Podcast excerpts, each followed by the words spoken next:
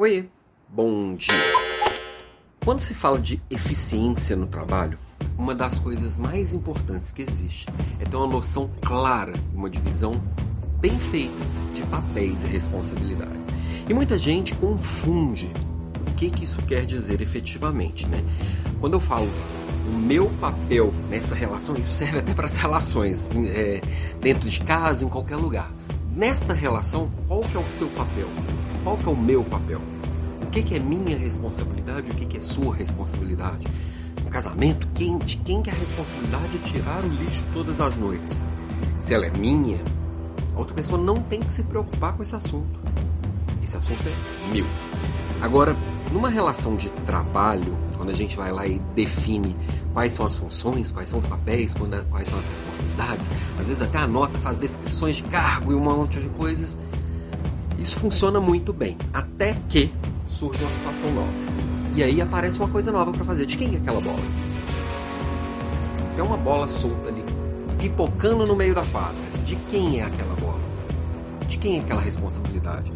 Se além dos papéis e responsabilidades não tiver uma noção clara de que o, o, o, o, processo ele é fluido, o processo ele vai existir imprevisto, o processo ele vai ter coisas novas o tempo inteiro, porque é assim que é o mundo pós-digital, tem coisa nova o tempo inteiro, as pessoas vão ter a responsabilidade de buscar aquilo ali, de criar um novo processo e de redividir essas responsabilidades o tempo inteiro. Tá, e se tem uma coisa que é do outro e a bola tá ali também tá solta? E o outro por algum motivo ou porque está preocupado, tá, tá empenhado em alguma outra coisa que também é sua responsabilidade, eu vou largar só porque é do outro.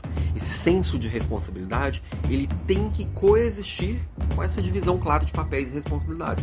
É óbvio que se eu invado a responsabilidade do outro, eu tenho que ter a noção clara de que eu estou fazendo isso. Muitas vezes até dar essa visibilidade para o outro, principalmente é, agir com responsabilidade e companheirismo. Mas o principal ponto aqui do meu papo de hoje é se entender é que a gente, quando a gente divide bem, a gente evita bolas soltas e até bolas divididas. Também um erro comum é ter duas pessoas gastando energia na mesma coisa e isso é muito ineficiente, né? Se eu tenho noção clara de quem faz o que, de quem é responsável por o que, e cada tarefa, quem que é o dono dela, quem que é o pescoço que eu aperto se ela não acontecer, é, eu também posso, numa, numa coisa nova que for surgindo, direcionar já de acordo com isso. E, mas principalmente é a gente conseguir ter um processo fluido e eficiente e de forma que eu consiga entender exatamente onde estão os gargalos, onde que eu posso atuar para melhorar.